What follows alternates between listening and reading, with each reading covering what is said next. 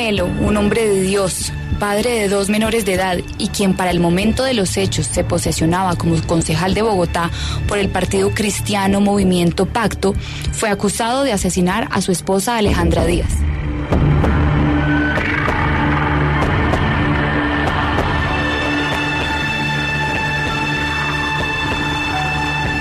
El 17 de julio de 2009, cuando se preparaban para celebrar el cumpleaños de Alejandra, la mujer fue asesinada en su propia casa, dándole inicio al que fue uno de los capítulos judiciales más escabrosos de la época. Melo declaró que fue con sus dos hijos a comprarle un regalo a su esposa, quien el día siguiente cumplía 30 años. Al volver a su casa en Ciudad Montes, Alejandra no abría la puerta.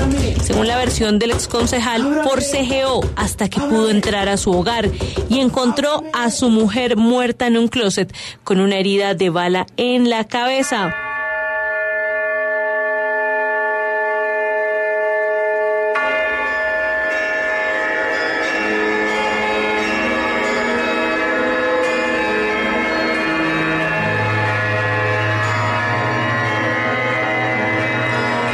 Posesionarse como concejal, los colombianos vieron a un hombre destrozado, quien dio un sentido mensaje a sus compañeros concejales e incluso perdonó públicamente a los responsables de la muerte de su esposa.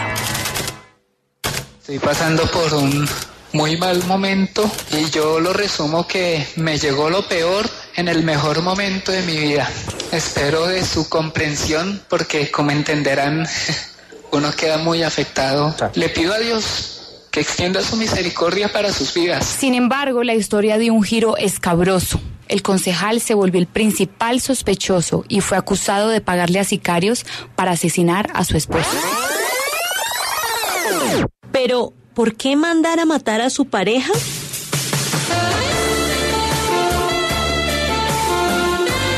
Distintas pruebas, entre ellas la declaración de la madre de la víctima, Alejandra conoció un video en donde el concejal Vladimir Melo salía teniendo relaciones sexuales con un asistente del partido político.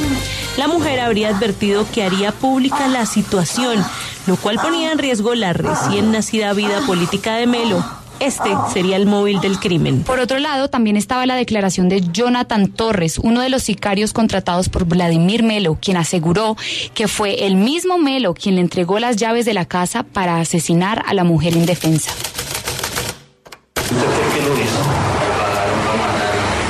¿Quién le pagó para matarla? ¿Usted eh, se reunió con el señor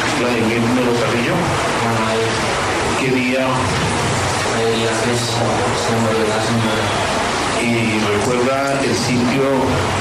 en un taxi. ¿Y qué pasó en ese taxi? Pues me llevó hasta llevó hasta de la calle, la, la puerta y yo entré a matricia ¿Cómo entró usted a la casa? con la y A pesar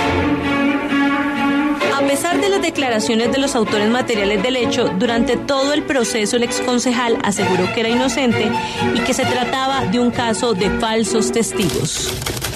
Yo conocía información donde querían involucrarme en la muerte de Alejandra, pero como yo no la maté, yo no la mandé matar, pues yo simplemente le remito esa información a la fiscalía y al Gaula. Si yo la hubiera mandado matar, le aseguro que yo habría cuadrado las cosas, pero yo no la mandé matar. El juez se equivocó, que lamentablemente no tuvo el carácter para mirar las pruebas. Si examina a esos testigos, sabe que le están diciendo mentiras.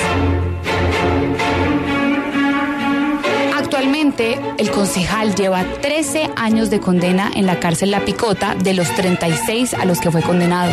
En redes sociales se puede observar en fotografías con familiares, visitando centros comerciales y restaurantes a las afueras de Bogotá y haciendo pesca deportiva. Incluso llama mucho la atención que Melo publica su número de celular. A la fecha, el exconcejal se encuentra en un patio de mínima seguridad, ha solicitado 17 permisos para salir por 72 horas y la próxima salida está programada para finales de julio. Friday.